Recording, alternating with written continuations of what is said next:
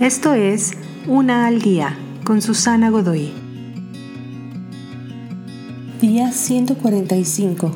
Observando lo que es familiar. Tu primer noche en la habitación de un hotel es excitante. La gran y agradable cama, el grande televisor, las pequeñas botellitas de shampoo. Pero la segunda noche se siente más común, incluso casi vacía. No tiene vida. Usualmente es porque más allá de tus cosas personales que llevas en la maleta, nada ahí te es familiar. Los soldados logran subsistir mental y emocionalmente porque siempre llevan algún artículo familiar con ellos. Fotos de alguien que aman.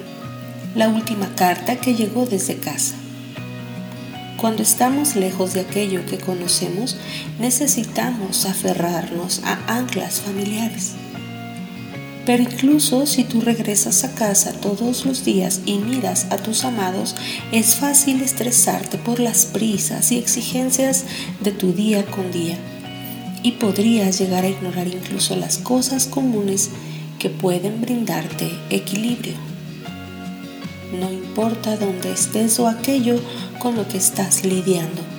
Nunca pierdas de vista aquello que es familiar. Esto te sostendrá y te llenará el tanque emocional cuando te sientas a la deriva en la búsqueda de lo que es importante. Te invito a seguirme en mis redes sociales Facebook, Instagram y YouTube. Busca las descripciones aquí abajo. También, si gustas apoyar este trabajo, encuentra el botón de donación vía PayPal que se encuentra en la descripción de este audio.